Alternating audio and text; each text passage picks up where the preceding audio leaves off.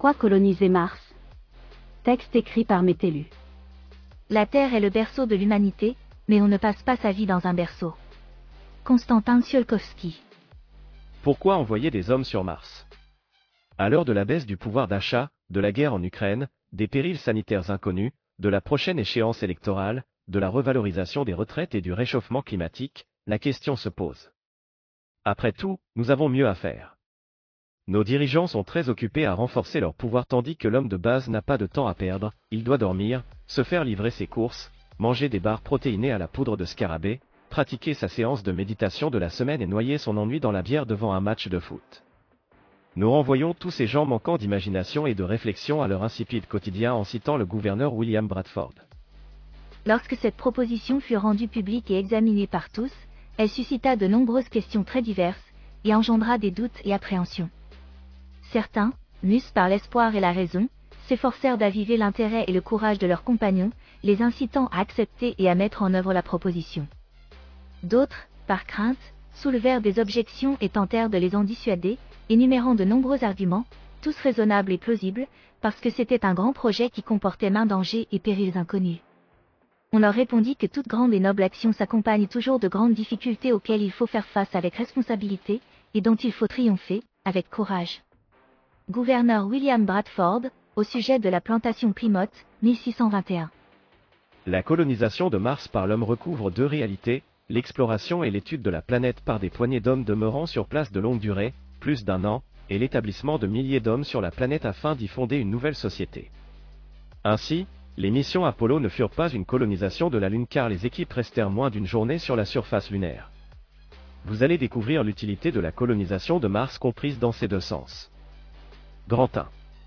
Envoyer des chercheurs humains sur la planète Mars. Les expériences vikings. La première utilité d'envoyer des hommes sur Mars est d'y mener des recherches scientifiques de terrain pour lesquelles des robots et drones ne sont pas assez polyvalents, c'est-à-dire toutes les recherches intéressantes sur Mars, la recherche de la vie sur cette planète et la planétologie. Envoyer des hommes sur Mars permet d'y rechercher efficacement la vie, fossile ou actuelle. Bien que l'hypothèse d'une vie présente ou passée sur Mars est probablement correcte considérant les données actuelles, les exemples historiques d'expériences menées sur Mars par des robots et des drones fournirent des résultats imprévus qui auraient requis, pour dissiper les incertitudes des interprétations, des expériences additionnelles non prévues pour leur système. Des hommes sur Mars dotés d'équipements de laboratoire standard auraient pu réaliser de telles expériences, très simple, sans avoir à attendre des années une nouvelle mission hors de prix avec un nouveau robot aux fonctionnalités très spécifiques. L'exemple le plus célèbre de résultats ambigus et controversés, qui aurait pu être confirmé ou infirmé par de simples expériences menées sur place, est celui du programme Viking en 1975. L'objectif était de rechercher la vie sur Mars. Ce programme était doté d'une panoplie d'instruments incluant ceux pour la mesure de la vapeur d'eau, la cartographie, des détecteurs sismiques et d'autres équipements. Le cœur de Viking résidait dans trois blocs expérimentaux capables de mener des expériences biologiques. Chaque bloc enfermait de la poussière martienne dans une boîte avec un substrat de culture, puis incubait le tout sous diverses conditions pour mesurer des variations de paramètres, telles que la concentration de gaz. Un échantillon de sol martien, préalablement stérilisé par chauffage, servait de témoin. Les résultats obtenus furent nébuleux. On observa rapidement l'émission de gaz, mais elle s'arrêta après seulement 40 heures, un laps de temps très bref. S'agissait-il de formes de vie qui s'enterraient sous leurs propres déchets après 40 heures de prolifération ou était-ce le résultat de réactions chimiques impliquant des peroxydes du sol martien qui s'épuisaient une fois ces derniers consommés? Des expériences ultérieures sur Terre ne réussirent pas à reproduire ces résultats uniquement par des réactions chimiques, suggérant l'existence de substances exotiques non identifiées. Une autre expérience de Viking nota l'absence de molécules organiques à la surface de Mars, conduisant la NASA à conclure officiellement à une absence de vie sur Mars.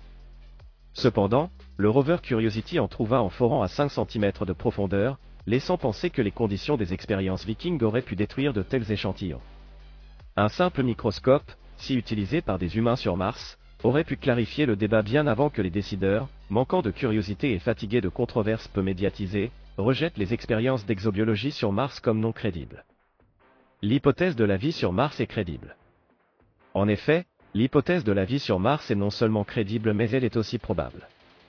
La météorite ALH 84001, qui provient de Mars et a été découverte en Antarctique, porte des traces confirmées de vie, elle contient des globules de carbonate formés à basse température et dont la composition suggère une activité biologique.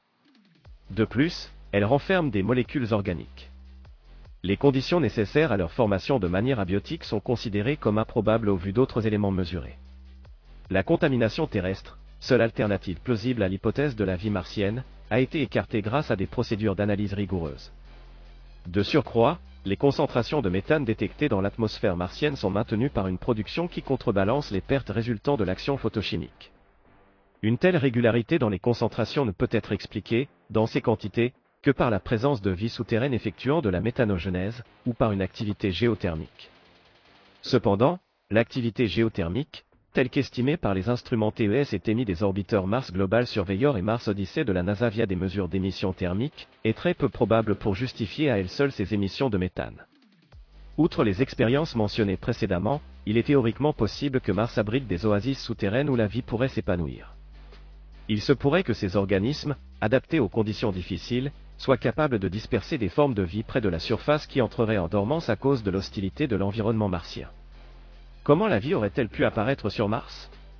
Quand la planète était habitable, avant la perte de son atmosphère, avec des océans d'eau liquide et une atmosphère similaire à celle de la Terre au début de la vie, elle aurait pu permettre l'apparition de la vie. Avec la disparition progressive de l'atmosphère, la surface est devenue de moins en moins habitable, avec une pression de seulement 1 HPA, mais il reste plausible que la vie microbienne ait persisté dans des poches d'eau souterraines, soit par chauffage géothermique, soit dans des eaux extrêmement salées où le point de congélation tombe en dessous de moins 60 degrés Celsius. Ces sources pourraient être détectées par des humains sur Mars équipés de véhicules propulsés par un moteur CH4-O2, plus mobile et agile que les robots d'exploration actuels. Des programmes favorisant la recherche. La deuxième raison de lancer des missions habitées sur Mars, de préférence par le biais de partenariats publics-privés pour des raisons d'efficacité, est de stimuler le progrès technologique. Cela permet de maintenir des compétences techniques avancées et de développer un secteur spatial technologiquement interdisciplinaire. L'existence d'un secteur spatial dédié aux voyages habités dans l'espace assure la préservation de compétences techniques avancées au sein de la population, en offrant des revenus et un statut social élevé à ceux qui possèdent ces compétences, contrairement à d'autres secteurs économiques. La réussite de l'exploration spatiale humaine repose en effet sur l'expertise technique des ingénieurs. Sur le plan social, même si les ingénieurs sont recrutés dans d'autres secteurs, leur statut reste généralement limité car ils ne détiennent pas le pouvoir décisionnel. Des entreprises comme L'Oréal et Apple sont dominées par le marketing, tandis que la majorité des autres entreprises sont pilotées par des aspects juridico-financiers, caractéristiques d'une société étatisée.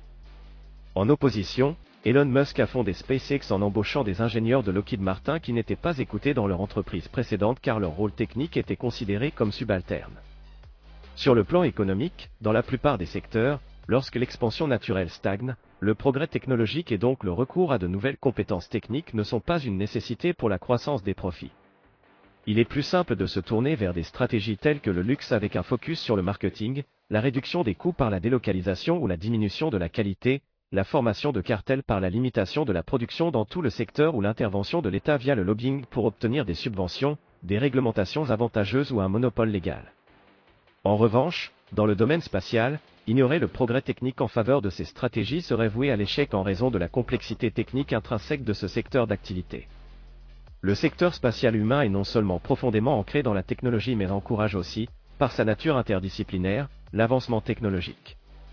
L'envoi d'êtres humains sur d'autres planètes, comme Mars, pour des séjours significatifs qui dépassent de simples visites, est une entreprise qui par essence relie de nombreux domaines, tels que l'aéronautique, la chimie, la médecine, l'ergonomie, la biologie, l'agriculture, etc. Un secteur aussi interdisciplinaire favorise le transfert d'innovation d'un champ à l'autre et facilite la naissance de nouvelles connaissances à travers la fusion de disciplines qui, à première vue, semblent distinctes. Les machines-outils constituent un exemple plus ancien de ce type de secteur transversal dont l'impact sur l'innovation a été confirmé. On note que les nations en tête du progrès technologique disposent toutes d'une industrie de la machine-outil florissante, le Japon, la Corée du Sud, Taïwan, l'Allemagne, bien que son avance s'amenuise, l'Italie du Nord, la Suisse, les États-Unis, et, à une certaine mesure, la Chine. Ce secteur transversal a même permis à l'URSS d'acquérir une puissance économique malgré une gestion désastreuse de l'économie. La colonisation de masse et le libre développement. Comme l'a dit Wells, le choix est entre l'univers et rien. Un formidable défi que celui des grands espaces séparant les mondes, mais si nous échouons, l'histoire de notre race touchera à sa fin l'humanité aura tourné le dos au sommet inexploré et déclinera, régressant sur la longue descente vers les rivages de la mer primordiale. Arthur C. Clarke, 1996. Au-delà de l'exploration scientifique de Mars et de l'influence transcendantale du secteur spatial sur la technologie, le troisième intérêt de l'envoi d'humains sur Mars réside dans un aspect politique, celui de la colonisation durable caractérisée par l'autonomie démographique. Cela implique une présence permanente de colons dans la région martienne, y compris la naissance d'enfants sur Mars. La colonisation de Mars permettrait de créer une société nouvelle qui assurerait la continuation et l'accélération du développement technologique de la civilisation occidentale. Le concept de libre développement a été élaboré par l'historien John Cappord, un agent des services de renseignement américains spécialisé dans l'étude comparative des civilisations et qui a inspiré l'auteur de science-fiction pour son œuvre sur la civilisation technique. Une société en libre développement s'est émancipée de son cycle civilisationnel marqué par des époques d'empire universel, souvent des périodes de stagnation ou de régression technologique, et des intermèdes de royaumes combattants, propices au progrès. Elle est définie par son dynamisme technologique, son opposition à toute hégémonie qui prévient l'apparition d'un empire universel et sa capacité à établir des sociétés nouvelles et autonomes. Mars se distingue par deux caractéristiques favorables à cette fin, son éloignement de la Terre, qui protège d'une éventuelle domination universelle, et ses ressources abondantes pour soutenir sa future population. L'éloignement permet une résistance naturelle à l'hégémonie terrestre tandis que l'abondance de ressources, une fois exploitée, peut fonder la puissance économique d'une nouvelle société martienne, à l'image de ce que les États-Unis ont réalisé avec leur exploitation massive de matières premières. Mars, avec son passé volcanique, abrite potentiellement de riches gisements de métaux. Un prochain article examinera les manières de coloniser Mars en présentant des scénarios politiques, économiques et techniquement viables pour son exploration et sa conquête. Cap sur Mars.